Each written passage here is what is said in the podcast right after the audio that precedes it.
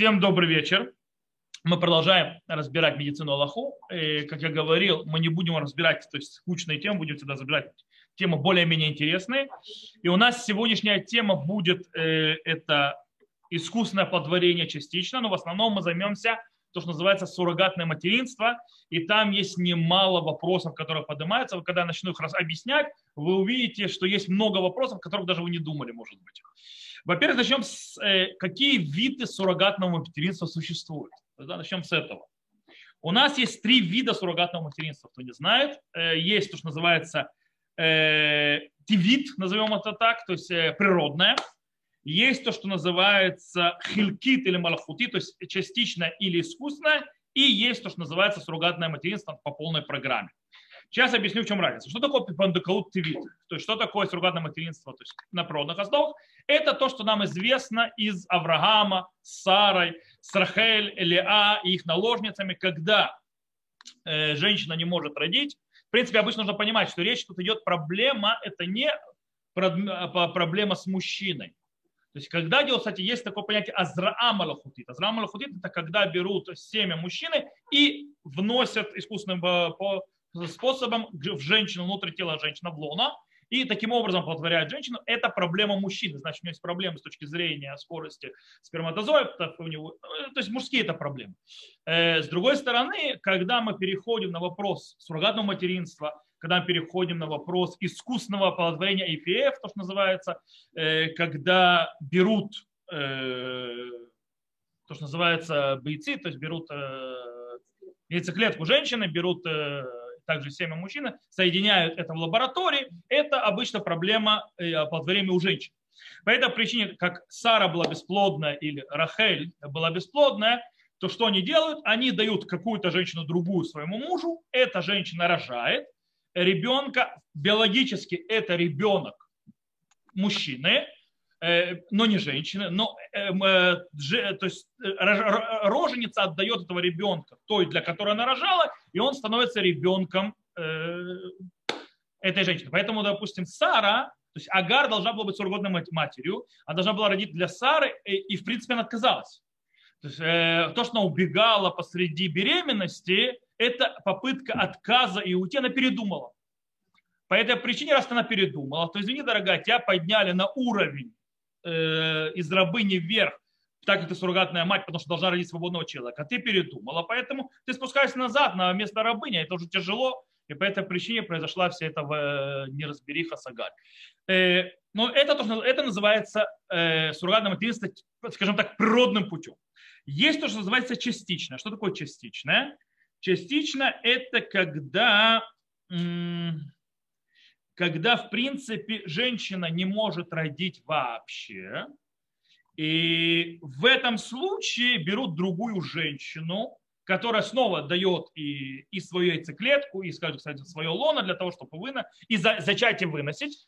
Но в этом случае нет интимных отношений между мужчиной и этой женщиной, а берут у мужчины его семя и, скажем так, оплодотворяют у женщину. Э, это то, что называется частичное э, а, частичное пундакаут, э, или то есть искусственное, так называемое суррогатное материнство, есть полное суррогатное материнство. Что такое полное суррогатное материнство? Это берут яйцеклетку, оплодотворяют ее семенем в, снаружи, то, что называется делать искусственное оплодотворение, и потом уже оплодотворенную эту клетку, яйцеклетку внедряют женщину. Теперь, это может быть в две стороны. Это может быть ситуация, когда берут Э, женщина не может вынес, выносить ребенка, но яйцеклетка у нее нормальная, поэтому берут ее яйцеклетку и берут другую женщину, которая станет суррогатной матерью. И она выносит, потом отдаст ребенка. Есть обратное. Есть, когда женщина может вынести, но у нее есть проблема с яйцеклетками. Поэтому берут яйцеклетку у другой женщины, и оплодотворяют, и вносят в женщину, которая то есть, э, в отношениях с этим мужчиной, которая, с которой муж и жена, и они то есть, рожают ребенка. То есть, или, то есть, или так, или так. В любом случае, у нас всегда есть та, которая да, в, в, в настоящем суррогатном материнстве, есть та, которая дала. О, шалом Лея, смотрю, Лея с нами сегодня в, в, в Зуме, да. Вот. Что? Э, нет, я сказал, что в среду будет здесь, но сегодня среда, она не здесь. Ну, не важно. Вот, без затушек. Э, в любом случае, э, вернемся к нам. Итак, в принципе, то есть суррогатное материнство происходит так. Или женщина, то есть суррогатное материнство, или женщина выносит и отдает, то есть яйцеклетка Э, женщине, которая проблема с то есть хочет родить ребенка, или наоборот, женщина, которая хочет родить ребенка, она не может вынести, она дает свою циклетку, и ей просто кто-то другой выносит. Кстати, это обычно настоящее суррогатное материнство, потому что в обратную сторону это называется трумат бейцит. Это не, не суррогатное материнство, это то, что называется э, донорство э, яйцеклетки, потому что э, взяли у женщины яйцеклетки, и все, она как бы уже не при делах вот, когда ты даешь другой женщине выносить, и она родит для тебя, там бывают проблемы. Почему там бывают проблемы? Иногда женщины по сравнению передумывают. Они привязываются к плоду, они хотят отдавать э, Так что это. Окей. Давайте сейчас поговорим, прежде чем мы начнем заниматься. Теперь, для того, чтобы понять, что происходит, мы сначала поговорим. Таким образом у нас будет. Мы сначала поговорим глобально о всем этом вопросе искусственного благотворения и так далее, и так далее. Э, потом разберем сам вопрос, а можно ли делать вообще искусственное оплодотворение? И почему можно или почему нельзя? И потом мы перейдем на вопрос, э, то, что называется искусственное оплодотворение с помощью э, донорства яйцеклетки, суррогатное материнство, и что, и как, и почему, и какие проблемы это может породить, и какое у них решение. Это то, что мы сегодня будем с вами разбираться. Итак, поехали. Начнем с, вообще с глобального, то есть введения. Понятно, что одна из важных вещей для многих женщин, естественно, это иметь детей.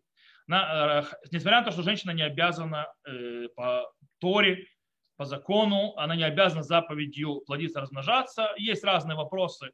Если, кстати, читают, есть некоторые мнения, которые на Галфоне не приняты, что у женщины да, есть заповедь, может у нее заповедь мудрецов, а может у нее заповедь, что э, это, то есть, что Всевышний создал э, эту землю быть пустой, Рашевит Яцера и так далее, и так далее.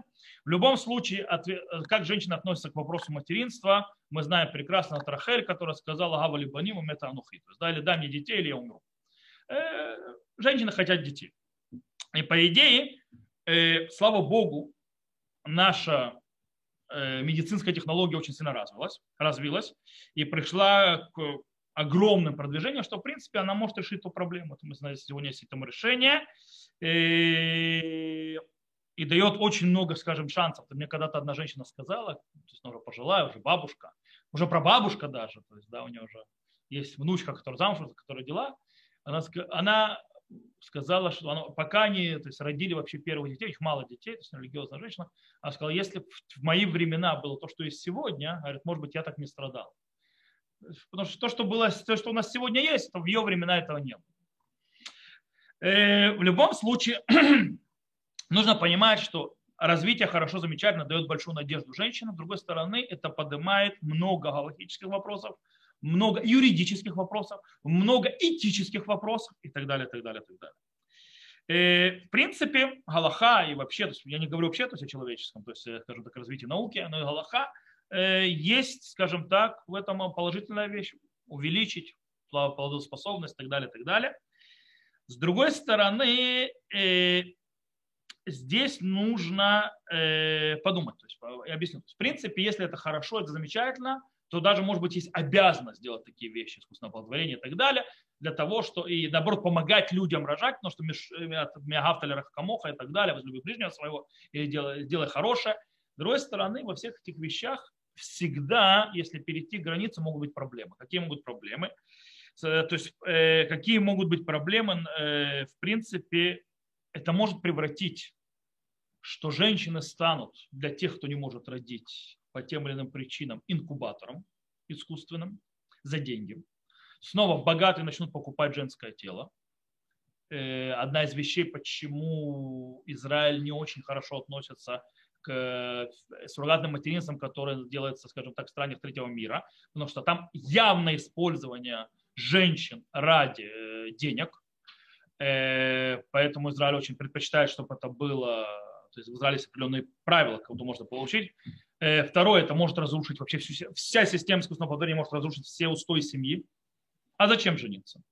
То есть, да, женщины будут рожать детей сами, скажем, те, которые семью традиционное понятие не могут создать э, по объективным причинам, которые требуют, чтобы мы признали, то есть могут то, тоже себе всякое нарожать и так далее, и так далее, и так далее. В конце концов, это может прийти к полному, э, кроме то есть, торговли телом, то есть человеческим телом, э, полным отрыву. То есть, да, представьте, то есть женщина рожает, рожает, рожает, то есть за деньги, то есть, в принципе, отрыв между женщиной, которая вынашивает, и плодом, в принципе, а там, вы знаете, создается соотношение между матерью и ребенком очень часто. Почему некоторые суррогатные матери отказываются э, в конце отдавать детей? Потому что создается э, связь. По этой причине, то есть, это, это проблема. И плюс это может прийти к разрушению института семьи как таковому. Поэтому, как все хорошее, это должно быть в меру. И это стоит учитывать. Кроме того, нужно понимать, что в Галахе для того, чтобы сделать искусственное оплодотворение даже то или иное, нужно взять семя мужчины. Брать семя мужчины – это вопрос очень большой, потому что есть запрет э, то есть вытаскивать семя не по назначению, то, что называется. Ватала. В принципе, многие логические авторитеты разрешили брать семя мужчины для того, чтобы внести в лону его жены, для того, чтобы она родила. Э, почему? Потому что объясняют, что это не, не считается сема впустую, потому что он идет по назначению. В конце концов, попадает туда, куда надо, правда, не сразу. Попадает туда, куда надо. И, и в принципе, это помогает мужчине, у которого есть проблемы, да, сделать, то есть исполнить заповедь, быстро размножаться. Э, дело в том, что у женщины все точно наоборот. Вы знаете, когда впервые вообще появилось понятие яйцеклетки? Исторически. Впервые то есть, наука узнала, что есть у женщины яйцеклетки не такое же семя, как у мужчины, это в 1827 году. Да. То есть в начале, первой половине 19 века узнали, что таки да, есть уже у женщин яйцеклетка. То есть, как вы понимаете, Галаха и Талмуд вообще не знали, что такое понятие семя, женщина, яйцеклетка и так далее. То есть, в принципе, с точки зрения Галахи, женщина, она нет, у нее заповеди уничтожения семени. Э, тоже слишком громко сказал, то есть есть вопрос, э, это, я не знаю, то есть есть вопрос, то есть если уже семя попало в женщину, имеет на право вытаскивать, то есть нет в этом для проблема, но это уже связано с мужским семенем. Но это не наша тема. Окей. Я думаю, что достаточно наговорил уже в введении. Давайте пойдем по делу. Начнем мы с искусственного подворения, то, что называется вне что такое искусственное оплодотворение вне? Есть, как я сказал, когда берут семя мужчины и вносят лона женщины. То есть, э, а есть, когда берут яйцеклетку, вытаскивают, кстати, очень болезненная вещь, э, весьма нелегкая для женщины. Э, и берут также мужчины семьи, их соединяют в лаборатории, делают несколько то соединений, их так как бы замораживают, следят, то есть потом, то есть то, что оплодотворилось, часть замораживают, часть вводят женщину, смотрят, закрепилась, не закрепилась и так далее. То есть, в принципе, это искусственное оплодотворение. Можно ли это делать? По этому поводу Рав Авади Юсеф, а также Рав или Шалум или Шив и Рав Невенцаль пришли к выводу, что ради э, исполнения заповеди, то есть, в принципе, можно разрешить действительно то есть, э, искусственное оплодотворение э, лабораторное э, между мужем и женой между мужем и женой э, с одним условием, что будет полное наблюдение и полное, э, скажем так, удостоверение в том, что не дай бог не будет смешивания семени. В чем у нас проблема со смешиванием семени? Что если это семя то есть будет чужое, то может быть проблема, что брат или сестра поженятся, потому что нам нужно четко знать, кто папа, кто мама. Иначе это влияет на проблемы какие, чтобы, не дай бог, брат и сестра не женились. Поэтому нам нужно точка знать, поэтому требуют, что обязательно, обязательно, обязательно должно быть прослеживание. Кстати, есть Махон Пуа, институт Пуа, который у них есть специальные наблюдатели, которые следят, то есть, да, чтобы действительно не было проблем, чтобы не было сбоев никаких, чтобы действительно семя э, берулось и, и яйцеклетка от женщины, то есть чтобы она соединялась, и все это было, чтобы не потому что ошибки человеческие могут быть всегда. И не дай бог это смешается с кем-то другим. Окей, почему не разрешают? Правда, под тяжелым, жестким наблюдением, чтобы не было, не дай бог, не смешалось с чужим. Э, во-первых, потому что ребенок, зарожденный, скажем так, в пробирке, то есть когда яйцеклетка и семя соединились в пробирке, он относится к родителям То есть это его родители, то есть э, точно так же, как и любой другой родитель. Поэтому в этом проблемы нет.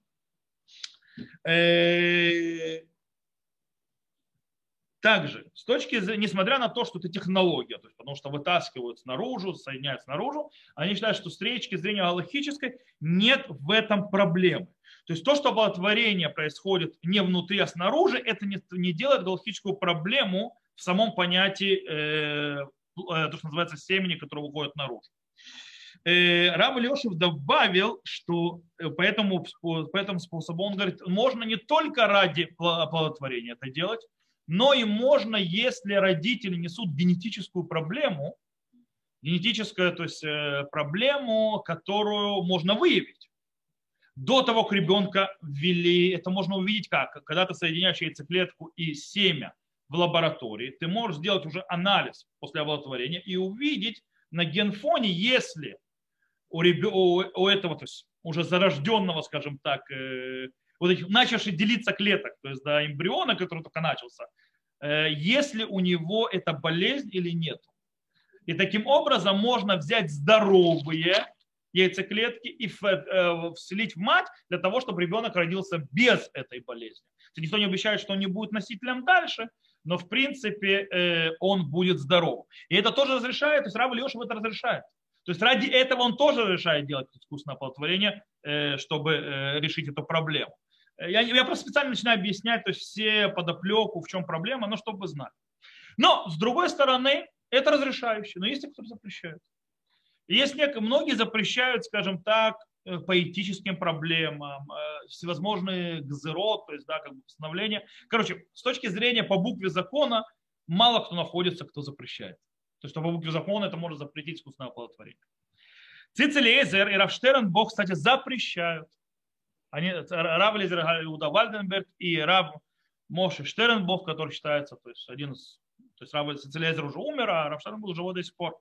Они запрещают э, искусственное оплодотворение Мейкар один по букве закона. И объясняют это следующим образом, почему запрещено.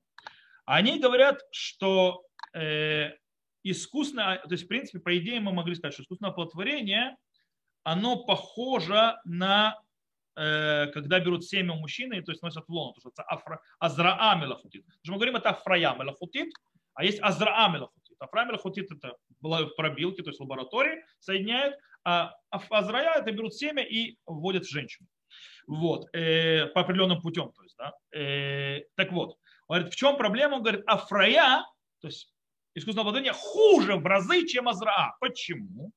Потому что там берут семя и вносят в тело женщины. Здесь семя в тело женщины не попадает. Таким образом, это считается заралеватала. Это считается семя впустую. Потому что куда ты ее делаешь? Твое семя идет не в женщину, то есть как полагается в природе, как полагается по закону, а оно идет куда? В пробирку. По этой причине это считается семя впустую, поэтому запрещено. Второе. Когда мы делаем, как я объяснил в самом начале, когда мы берем семя у мужчины и в лона женщины, это проблема с зачатием у кого? У мужчины. И тогда разрешено брать у него семя ради того, чтобы он выполнил заповедь. А женщина, а здесь мы решаем проблему женщины. Но у женщины нет заповеди плодиться, размножаться. Поэтому у меня нет заповеди, которая мне разрешит обойти проблему. Поэтому они говорят, тоже есть, э, есть проблема.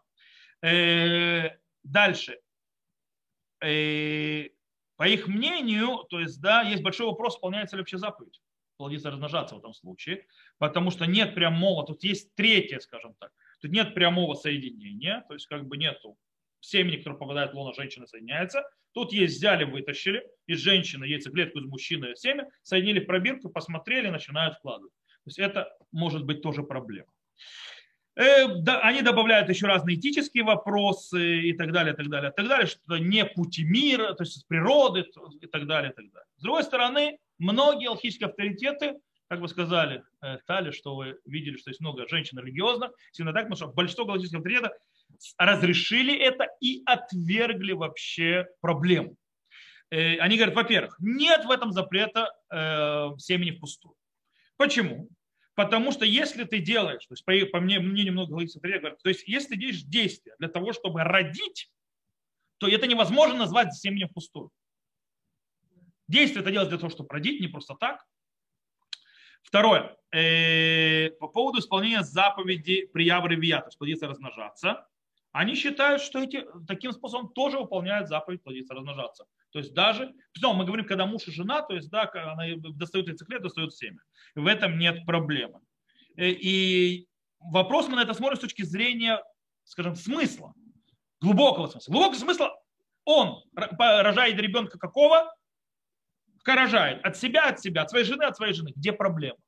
А проблема, что это внешне выглядит по-другому, так говорит, заповедь плодиться размножаться не связана с внешне, как это выглядит, а с вопросом, как это по, по, по, по факту. То есть нас интересует факт. По факту он рожает ребенок от него, от нее, все. Значит, поэтому исполняется заповедь, все нормально.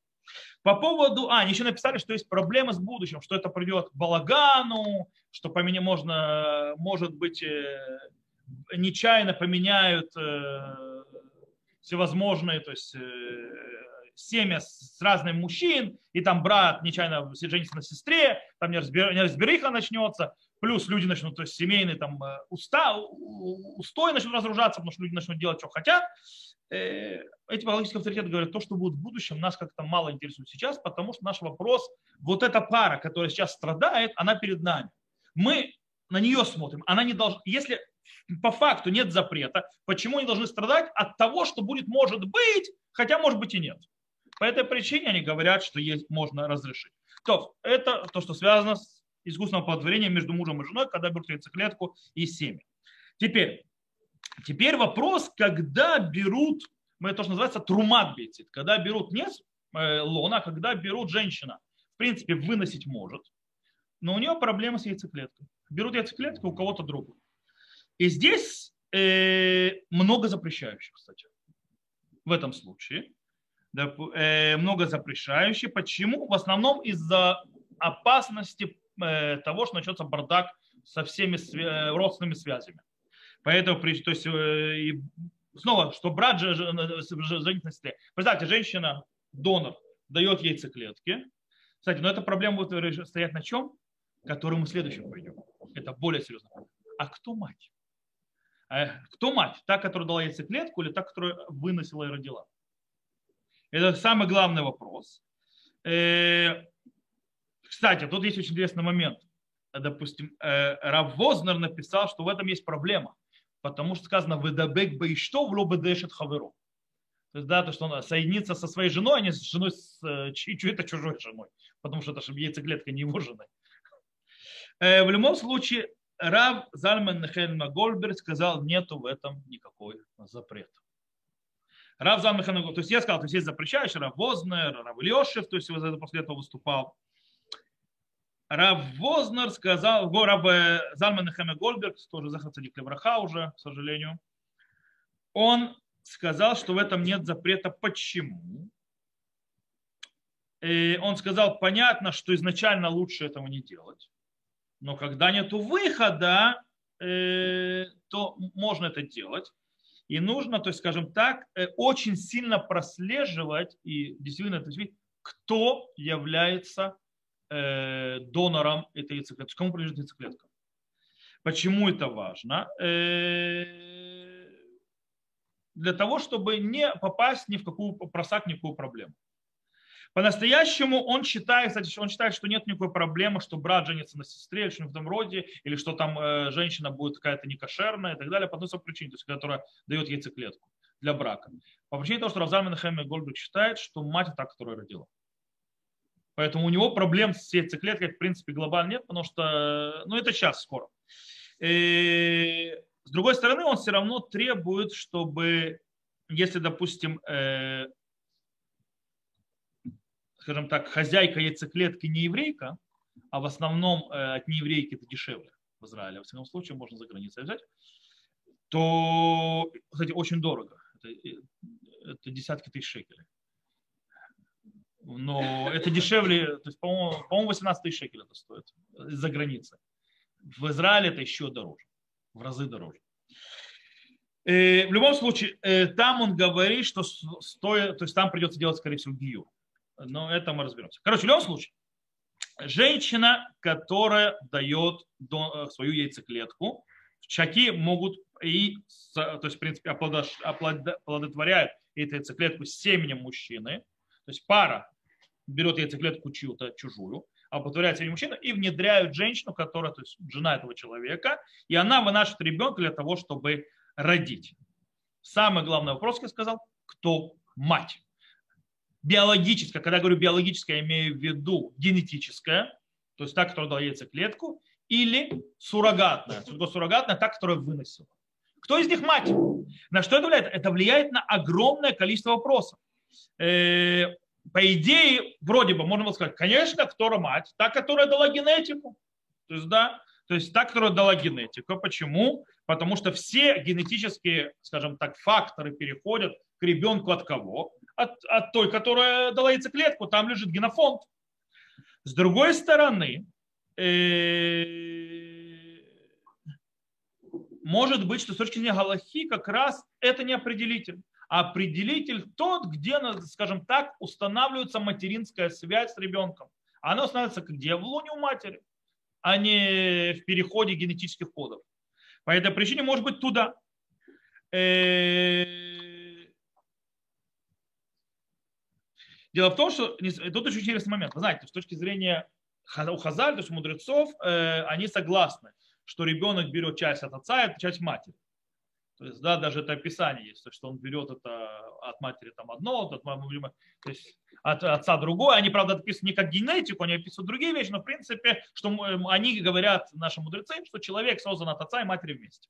С другой стороны, открывая Гмара в Тартате Ебамот или мне, да, то есть мы видим очень интересную вещь что с точки зрения Галахи иногда мать это определяет вещи, иногда отец.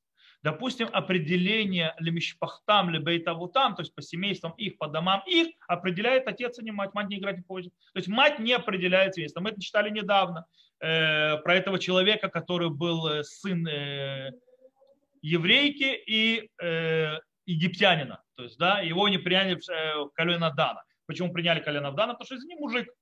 Ты не, по семьям ты с египтянами, ты не наш. Э, ты не совсем еврей. С другой стороны, определение, то есть колену, тоже отец. Коин ты или левит, или куда-то пляж, отец. А вот по поводу ты еврей или нет, мать. Ты раб или не раб, мать. По этой причине не все, не все так однозначно. То есть, да, кто мать, кто отец, а по этой причине этот вопрос непростой.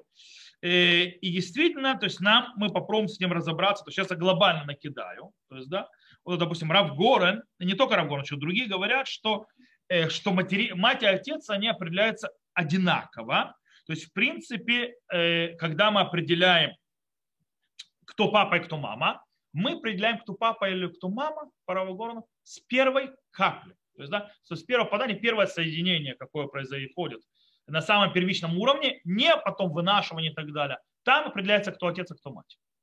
Э, по-настоящему Раб, э, Раб Зарман Хамегольбер говорит, что это не совсем просто. Вообще это спор. На каком этапе э, то есть отец становится отцом, а мать становится матерью. С точки зрения Галахи. Потому что по мнению Раби Акивы Игера, действительно мать становится матерью с момента зачатия, то есть беременности. С другой стороны, Рав Энгель, то есть, да, считает, что с момента родов. Только родив, женщина становится матерью, а до этого нет. Поэтому не все так просто. С другой стороны, Рав бен Меир, он говорит, что, э, что отношение младе, то есть ребенка, он становится когда? Когда он зачинается, а не когда он рождается. А вот Девреашуа говорит, э, что и папа, и мама обозначаются со времени родов. Короче, то туда, то сюда, то туда, то сюда. Но на что это влияет? Это самое главное влияет на что? Вопрос, кто мать, влияет на с кем можно жениться, а с кем нельзя жениться. Кто его братья, кто его сестры. Э, наследство. Является ли он наследником? Э, он еврей или нет, если кто-то из, э, или родившая, или, то есть иногда строго матерится женщина выносит яйцеклетка женщины, которая хочет ребенка, а выносит э, не еврейка какая-нибудь, может быть, и не еврей, или наоборот, еврейка, то есть, да, хочет ребенка, ей нужна яйцеклетка, а яйцеклетка это не еврейки. У меня такой вопрос был недавно, то есть на, на практику. У меня женщина, то есть ее было решение, она пойдет на это или нет, определяется в Галахе, это еврей или нет. И это было очень важно. Потому что она говорит, она не, он, то есть она не хочет, если даже ему, то есть она не хочет никакого гиюра. Не, по, одному причине, она не хочет, чтобы ребенок когда-то ему пришли сказать, что он гер. Чтобы он хотя бы когда-то узнал, что он родился не, не обыкновенным путем. То есть, да? Э, а если ему он гер, то, естественно, задается вопрос, а почему? Вот. И был такой вопрос. В принципе, это на это влияет. Э, теперь, это будет влиять, допустим, женщина, которая стала суррогатом, которая выносит ребенка. Она не еврейка, а вдруг посреди этого приняла гию. И она рождает ребенка. Какой у него статус? На каком этапе он стал кем? Короче, все не так просто. Давайте пром разобраться. Короче, кто мать? Это самый главный вопрос суррогатного материнства который влияет на все. То есть мы уже увидели, что в принципе это можно разрешить, что проблема то есть, э, с, э, скажем так, с зачатием в пробирке тоже можно решить. Вопрос теперь, кто мать, который очень самый важный. И у нас здесь есть несколько, скажем так, три основных подхода. Один подход многих галактических авторитетов, его приводит Рафгорен тоже и так далее, что биологическая мать, то есть, может, это видели, это, а, то есть, в принципе, дающая яйцеклетку, неважно, кто это, то есть, она и есть мать. Почему? Потому что определение материнства является на моменте зачатия. Как доказательство к этому он приводит э, Гамару из трактата Санедрин, спор между Рабиуда Наси и а, Антонинусом. И там есть очень интересная вещь. Там вопрос, когда человеку дается душа. И там вроде выходит, что душа человеку дается, с не, то есть там вопрос, с момента кида, то есть с момента, когда отец, то есть мужчина был с женщиной, или с момента, когда он уже, скажем так, зарождается в то есть уже когда он уже эмбрион. И вывод там, что в принципе, что уже на самом первом моменте, то есть когда только то есть семя входит, человеку дается душа. Так выходит то есть в, этом, э, в этом разборе, получается, что уже на этапе зарождения, то есть, да, уже э, происходит э, определение человека. Читай, то есть яйцеклетка уже повлияет, а не роды. То есть, по идее. Второе объяснение, то есть доказательство, это Гмара в трактате Бабакама по поводу э, Дмей Владот. Что такое Дмей Владот? Если женщина, ее ударили, и она потеряла ребенка, то есть закон Торы, который нужно, тогда нужно платить деньги. Теперь, там явно видно, что дети называются детьми этой женщины до того, как она их родила. Значит, когда они определяются, что у нее дети, с самого момента зарождения. То бишь, то есть биологическое зарождение, оно является, а не, а не рождение. Э, есть еще один случай. Рамбам. То есть еще одно доказательство. Рамбам э, в законах запретов, то есть интимных отношений, пишет, что Коин, который женился на разведенной беременной, Дело в том, что когда Коин женится на разведенной женщине, он ее оскверняет, он ее делает халала. То есть и все, все ребенок, который родится у нее, всегда будет запрещен Коин. Правильно? Э, таким, но он женится на беременной. Теперь она уже, будучи замужем за Коином, уже ставшая халала, потому что с ним интимные отношения с Коином уже имела, рожает ребенка, ну не от Коина, а с предыдущего брака. И там выходит, что этот ребенок не является халаль. То есть он не получает статус халаль. Из этого выходит. Почему? Потому что он не родился, то, что называется сказано, нулад митипат авира. То есть он не родился от э, капли запрета. То есть, да, потому что не было запрета, когда эта женщина забеременела. Получается, что его статус ребенка пришел не от статуса сейчас, когда она его рожает, а от статуса, когда она его зачала и он, а он зачался от кошерного то есть брака, тогда в этом нет проблем. Это еще. Э, из этого выходит, получается, что ребенок зарожденный, то есть по, этой, по этому мнению, зарожденный э, от яйцеклетки и семени, то есть, да, он будет определяться по яйцеклетке, то есть, да, и его братья и сестры будут братьями и сестры э, э, той женщины, которой принадлежит яйцеклетка. Они будут его братья и сестры, она, его еврейство будет определяться по этому, то есть э, кому принадлежит яйцеклетка. Один подход. Другой подход – это Рав Илья Шив и очень многие другие. Рав Зарменахаме Гольдберг, э, Рав Мурдхайляу так считал. Рав Мурдхайляу даже кто постановил главного равената Израиля. И это даже вот недавно, если кто следил, э, был такой вот... То есть это подход, который говорит, что Матерью считается так, кто вынесла, родила. Яйцеклетка не влияет ни на что. Яйцеклет, генофонд не делает материнство. Поэтому не влияет на определение ребенка. На определение ребенка является та, которая родила. И это галактическое определение ребенка. И Рамур Халев, допустим, тоже это постановил. Это он сделал так, что, допустим, равенатские суды какое-то время, сейчас был даже по этому большой крик, когда равенатский судья потребовал э, в подтверждении еврейства ребенка, который родился вот таким вот способом, то есть от суррогатной матери, когда э, яйцеклет, это было именно донорство яйцеклетки, и она не еврейка, а родившая еврейка. И э, Равенатский суд потребовал э, сделать проверку еврейства до, до, до, до, та, которая дала яйцеклетку. Потому что никто не знает. Они, они говорят, что она еврейка, но никто не знает, она еврейка или нет. По-настоящему никто не знает, кто она теперь. Э, вот. Хотя и должны были отслеживать. В любом случае он сказал, почему. И там был скандал. Рамурд Халяу сказал, что не надо проверять. По причине того, что мы не определяем по яйцеклетке. Ну, это вот по этой системе. Они, они на чем базируются? То есть, а у них какие доказательства? Они говорят, вот, есть гмара в трактате Ябамот, который рассказывает про двух близнецов. Понимаете, что в древности не было искусства для того, чтобы мудрецы не обсуждали именно суррогатное материнство. Они обсуждают э, другие вещи, которых можно было бы.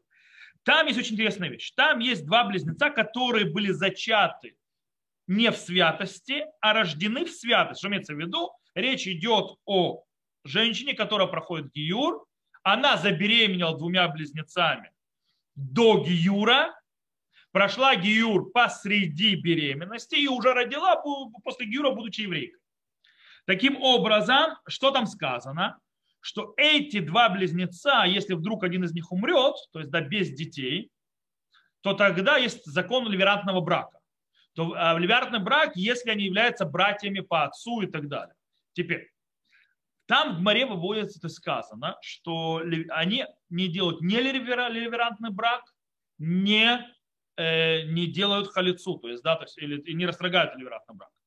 С другой стороны, э, с другой стороны, они не имеют права быть, то есть они могут жениться, допустим, на сестре, на жене брата.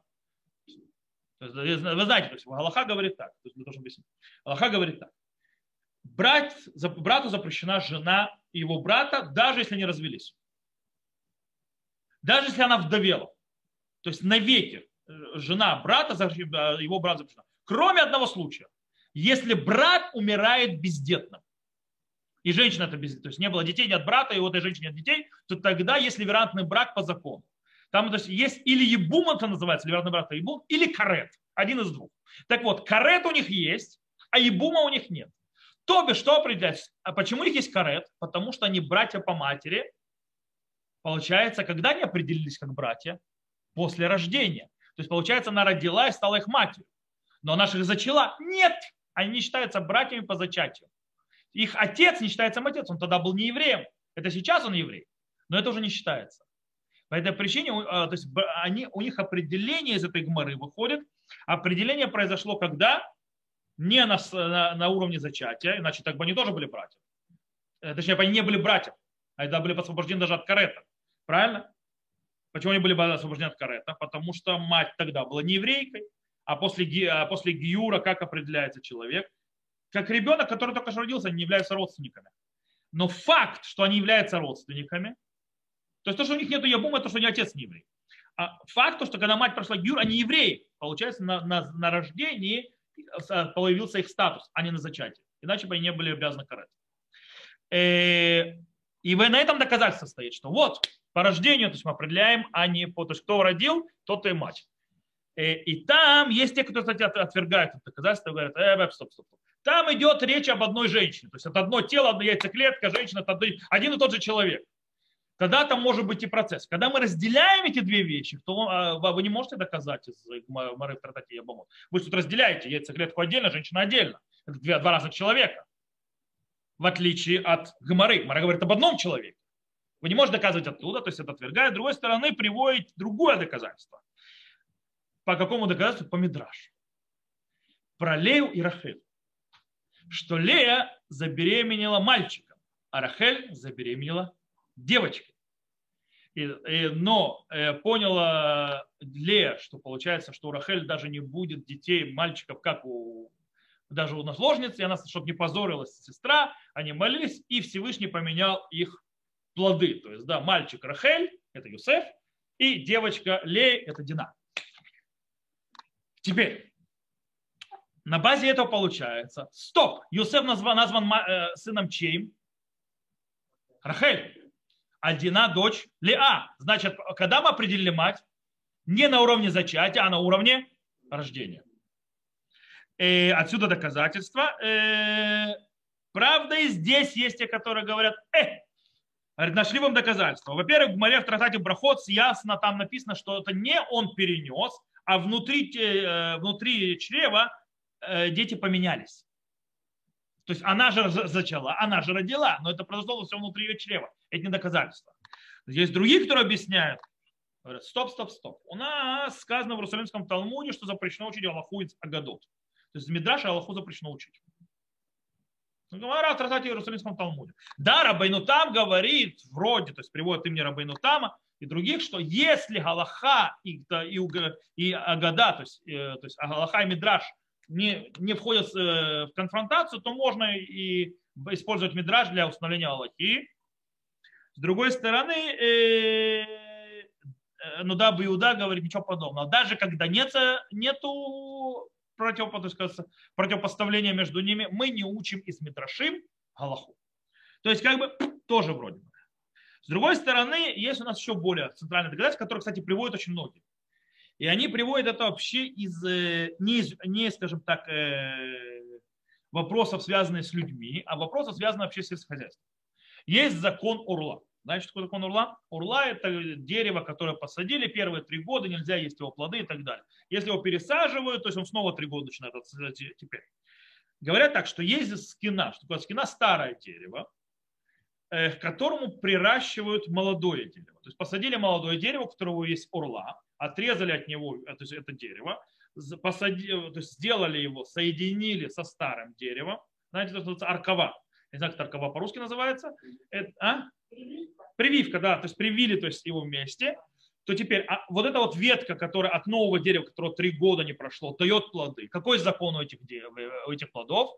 Как будто им уже прошло три года, потому что они сидят на питании старого дерева, и это считается альскина. То есть, да, хадаша еще это альскина. Э, таким образом, что мы из этого видим? Из этого учат, что что дает статус? Не тот, который породил, а тот, который в конце концов дает эти плоды. То бишь, потому что вот, пожалуйста, закона урла нет, потому что мы сидим на той, которая то есть, дала потом питание дали, хотя зарождение было у нас урла. И на, на базе этого говорят, что решается не начальный этап, а окончательно, то есть когда то есть, рожда, ребенок рождается, тогда и мы считаем. То есть так приводят доказательства. Кстати, на этом э, написал Цицелезер. То есть Лезер говорит, это одно из доказательств, Рав, Рав кстати, Залман Гольдер приводит это как доказательство, очень многие приводят доказательства, что то, что определяется в работном материнстве, это не яйцеклетка, а, вы, а лона и рождение ребенка. Это то, кто определяет материнство. С другой стороны, есть те, которые тоже это оттолкнули и сказали, ты не можешь учить из, скажем, из сельского хозяйства на людей. То есть, да, это сельское хозяйство, это деревья. То есть закон деревьев, то есть не связано. Короче, скажем так, как у тех мощного доказательства нет, так и у этих. Поэтому, э, кстати, Рав, Рав Орбах, один из тех, который от, от, э, не принял то есть, сравнение между взять, кстати, тесть Равзальмана Хеми Гольдберга, Рав Шамзальман Орбах не принял вот это сравнение. Есть, кстати, еще интересно. Так вот, э, Цицелезер объясняет, он приводит еще один подход. Какой он подход приводит? Кстати, по-настоящему, если не три, а пять то есть, то есть подходов, он приводит еще один подход. Он говорит, что по-настоящему ребенок зарожденный пробирочных условиях, неважно, когда ему потом э, его введут, э, когда взяли циклетку семя, сделали э, в пробирке, у него нет ни отца, ни матери по определению. То есть, в принципе, он получается, у него нет, у него никто ему не отец, никто ему не мать. Таким образом, выходит огромная акула. У него вообще нет братьев и сестер. То есть он может жениться на ком хочет, как на скажем так, на биологической матери, так называемой, то есть на э, давшей яйцеклетку, также на родившей. Ее, то есть дети не будут его братьями и сестрами. Э, я вам скажу по секрету, это мнение не принято. И потому что, скажем так, выходит проблематично такое вот, то есть вообще все можно, Поэтому сам Цицелезер не принял это на Галаху. То есть он это то есть, сказал, что это так, но сам э, в конце концов как практику не привел это. Раб Ойербах и он не один, он не один в этом деле, пришли к выводу, что по-настоящему нет четких доказательств. Не туда, не сюда. Поэтому мы устражаем в обе стороны.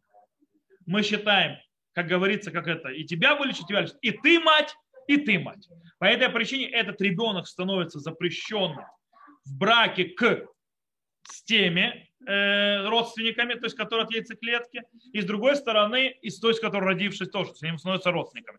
По этой причине, допустим, если кто-то из них не, не еврей, или родившая, или давшая яйцеклетку, то есть, да, то нужно делать гюрли хумра, как минимум. То есть э, выходит так и слово. То есть, в принципе, устражение в две стороны. Кстати, по-настоящему долго была практика галактическая, как Раф Музальманор. То есть, что мы устражали в две стороны. Очень долго была такая практика. Снова, э, есть сегодня пытается сделать немножко другую практику, я не могу ее озвучить по причине того, что она немножко еще скажем так, не, не для всех. То есть, да, это помочь людям, и чтобы не было проблем, но не надо то есть, бегать об этом, то есть, кричать, то есть, как мы решаем эту проблему. Поэтому я ее промолчу пока. То есть я, это, это решение говорится людям, которые реально идут на пундукают, которые знают, что им делать, то есть им дают решение. Есть решение, согласовано с главным равенатом Израиля, все нормально, но не публично всем. Э, потому что непростое. Окей, и чтобы каждый не бегал себе не делал разрешение.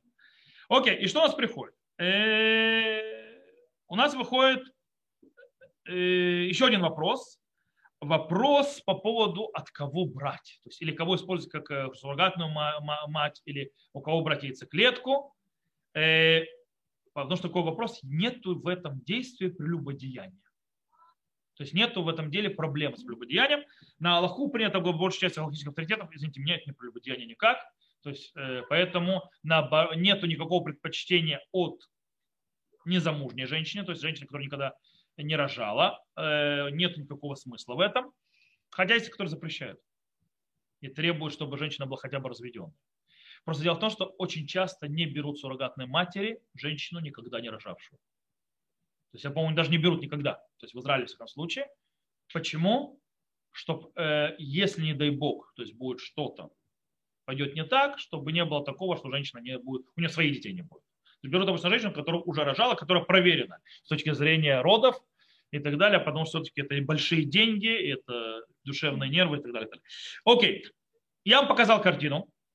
Как вы видели, она не такая же простая. Э, решение есть, в конце концов. Сейчас я то есть, на коне, то есть на, скажем так, к окончанию урока приведу еще несколько проблем, которые могут быть. Часть из них связаны с, именно с искусственным оплодотворением, часть из них это с суррогатным материнством. И вопрос, как они решаются. Во-первых, есть вопрос с, с заповедью плодиться и размножаться. Рав Юсеф и Равнецер сказали, что э, искусственное оплодотворение решает эту проблему, что упомянули.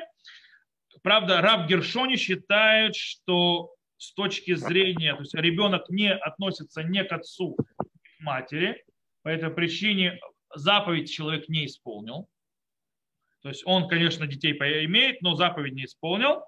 И... А Цицелезер вообще очень жестко. Вообще даже, да, он даже не использовал Лешевет Яцера. Что Лешевет Яцера? Дело в том, что есть заповедь плодиться размножаться, это заповедь Торы, а есть заповедь, заповедь мудрецов что Всевышний говорит, я не создал землю быть пустой. То есть человек, даже когда исполнится плодиться, размножаться, должен еще заселять, э, то есть, э, то есть еще детей, для того, чтобы была земля не пустынна. Он говорит, это заповедь мудрецов, он говорит, это даже это не исполняется, не говоря уже о заповеди Торы. В другом случае, если мы берем Михат Финух и то, что он объясняет, то мы можем исполнить заповедь плодиться, размножаться даже разными способами искусственными, и, в принципе, э, это можем сделать. Но тут есть очень интересный момент. Это все правильно, пока человек жив. Допустим, есть, знаете, то есть люди хотят заморозить семя человека, чтобы, когда он умер, чтобы от него появились дети, чтобы у него были дети, чтобы он исполнил заповедь. Так вот, мертвый исполнить заповедь плодиться рождаться не может. По этой причине, с точки зрения Галахи, для исполнения заповеди плодиться размножаться, замораживать семя для того, чтобы потом сделать искусственное плодотворение и родить, нет никакого смысла. Он, он не исполняет. То, что выходит из Минхат Хинух, исполнение заповеди только при живом человеке. Теперь есть вопрос мамзурут. Иногда, то есть это женщина, которая суррогатная мать, или та, которая яйцеклетку, она замужняя. И она еврейка. Нет ли в этом проблемы с мамзрутом? Э, есть очень интересный момент. Есть очень интересный момент с мамзрут, то есть незаконнорожденность. Э, есть вообще спор большой, а как появляется, есть, допустим, чтобы человек стал мамзер, вообще был незаконно рожден, нужно, чтобы произошло соединение между мужчиной и женщиной, запрещенным запретом прелюбодеяния.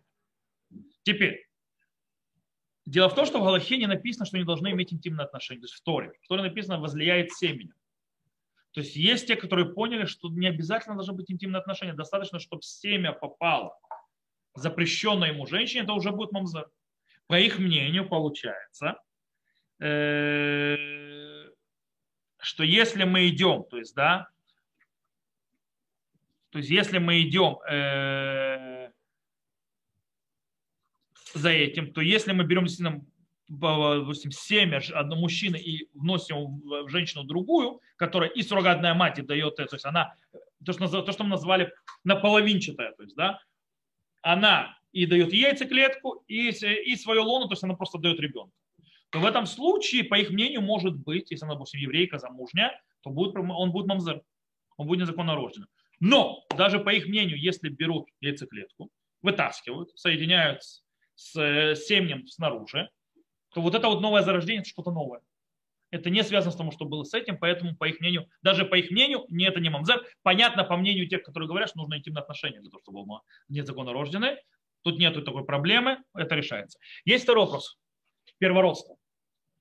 Бхора. По идее, кто первороден? Могут взять несколько яйцеклетках. Первая, вторая, третья, еще помечают.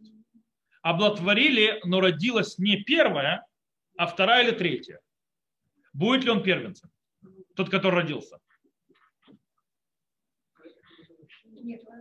А? Нет. Первенец на выкуп это по женщине. Это первый открывший лона матери. О, вроде бы, правильно? Все правильно, вроде бы, можно сказать, э, то получается, э, что по идее та, которая родила, та она и и тот и первенец, то есть он первый родился, значит, он открыл первого на матери. Но не все так просто. Рав Гольдберг пишет, что только та, которая рожает. То есть есть потому что вопрос, допустим, я объясню. То есть ситуация такая. Сейчас объясняю ситуацию э, такая, что ситуация такая. Дающая яйцеклетку тоже еще никогда не рожала, и женщина, которая то есть, выносит и рожает, тоже никогда не рожала. Теперь, кто из них... И она после этого, допустим, обе беременеют и рожают. Будет ли то ребенок следующий считаться первенцем или нет? О, усложнила ситуацию. Потому что нужен выкуп. То есть Рав Зальман Хангольма говорит, что та, которая рождает, у той э, будет ребенок уже, то есть она уже то есть как, бы, как будто первенца уже нет. То есть, да, ее перворожденный, то есть э, он и будет первенцем, а следующий уже не будет. А та, которая дала яйцеклетку, она как будто ничего не, не делала. То есть, да, у нее нет ребенка. Для того, чтобы считать. Почему? Потому что именно открытие лона, как мы правильно сказали. А вот, допустим, Рав Горан так не согласен. Он говорит, что они обои освобождены, потому что ненормальным путем. Ни одна, ни вторая. Нужно было, чтобы и то, и другое было. Поэтому не все просто, но в принципе принято, что действительно, что та, которая дается клетку, к ней не относится, если мы идем, что не относится с точки зрения первенства. Но он относится к той, которая делает. Теперь, по поводу обрезания в шаббат. Мы знаем, Аллаха говорит, что ребенок, которому родился, как полагается, это ребенок родился в шаббат, у него обрезание в шаббат. Теперь, ребенок, который родился в шаббат, у него обрезание в шаббат, но не всегда. Только у того, кто, кто родился нормальным путем. Если ребенок родился кесарем сечением, говорит Аллаха, то ему нельзя делать шаббат обрезание. Ему делать обрезание в воскресенье. Потому что раньше нельзя, может только позже. И шаббат нарушать для него нельзя. А нарушать шаббат можно на ребенка, только уродившийся обыкновенным природным путем. Теперь поднимается вопрос о суррогатном материнстве. Она рожает его нормально, без кесарева. но она его не зачала нормально. По этой причине галактические авторитеты то есть, пришли к выводу, что такой ребенок из-за сафек, то есть сомнения, ему не делают обрезание в шаббат, если он родился в шаббат, ему делают обрезание на следующий день в воскресенье. Теперь, самый главный вопрос, можно ли убивать оплодотворенные яйцеклетки? Дело в том, что очень многие то есть, не советуют оставлять яйцеклетки оплодотворенные, потому что они пошли гулять. То есть, да, и, потом иди ищи, кто родственник. Рав Штеренбох и Рав Хайм Давидалеви говорит так, что в принципе есть запрет абортов. То есть, да, аборт есть запрет. И мы, кстати, об абортах мы уже позже будем учить на следующей неделе. Вот, это тоже имеется на Аллаха. Так вот, э, есть запрет абортов. Почему? Они считают, что это запрет из-за убийства. То есть ты убиваешь. Э, но убийство работает только когда это в чреве матери. Когда же это не в чреве матери, нет никакого запрета убийства. Откуда они это учат? Они это учат из Сангедрина. Традат Мафта Санедрин говорит, что шафах дама адам домой шафех. То есть, да, тот, кто выливает кровь этого человека, этого человека, то есть, там стих повторяет два раза адам. То есть, да, в чем смысл это два повторения два раза адам? Повтор... Смысл повторения два раза Адам это в том, что это человек в человеке. Когда человек в человеке, оттуда мы учим, что нельзя делать аборт, но что убиваешь человека в человеке, но когда? Когда это внутри лона человека а не когда это снаружи. По этой причине это доказательство того, что и, и, то есть яйцеклетки, которые оплодотворены, но не внесены в эту женщину, их нужно уничтожать. Их можно уничтожать. И, кстати, их нужно уничтожать. То есть, если женщина не собирается больше их использовать, их нужно уничтожить. Чтобы они, не дай бог, не попали куда не надо.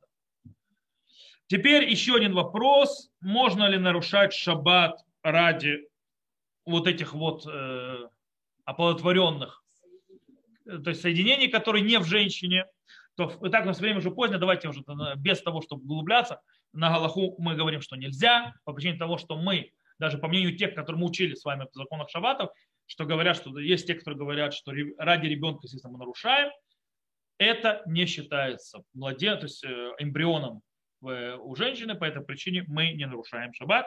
Теперь вопрос прекращения процесса. По-настоящему Э, если женщина дает яйцеклетку, то все, конечно, то есть, то есть когда женщина дает свою яйцеклетку, э, понятно, что нельзя делать аборт этому ребенку, он живой, э, но, допустим, женщина дала яйцеклетку, и другая женщина будет суррогатной матерью.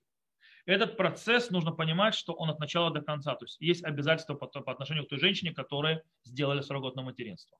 С другой стороны, может быть, от момента оплодотворения, когда люди яйцеклетку, когда их оплодотворили и так далее – люди передумали, люди развелись, то в принципе они могут отказаться это с точки зрения Галахи, с точки зрения этики и так далее, то есть, чтобы не, чтобы эти эмбрионы, то есть не эмбрионы, то есть то, что получилось, я не знаю, как назвать это, э, не вносили, то есть прекратили процесс. Правда, не прекратили процесс, когда уже это внедрили внутри женщины, и оно уже прижилось. Это уже поздно. Окей, подведем Э, итог, по мнению большей, э, большинства мнений алхимических авторитетов наших поколений, можно делать искусственное оплодотворение, можно делать суррогатное материнство, это должно быть правильно, это должно быть отслеживаться галактическим, допустим, как через институт ПУА, э, когда отслеживать, чтобы не было проблем, э, нужно очень сильно следить, чтобы не было скатывания с точки зрения этики, с точки зрения морали, и не использовали женщин как живой материал для решения проблем богатых людей за счет тех, у кого денег нет. То, на этом мы сегодня остановимся. Надеюсь, было несложно, не скучно. С Божьей помощью, я думаю, что на следующей неделе мы поговорим о... Я объясню почему. То есть я вам преподаю так, как преподавал когда-то давно, то есть да, по той же системе. То есть мы начнем говорить об абортах. Причем это огромная тема, огромная. Ну, без Шем мы ее даже, может быть, разделим. То, на этом мы сегодня заканчиваем. Всех, кто нас слушал в записи, то есть теперь то всего хорошего. Я прекращаю запись.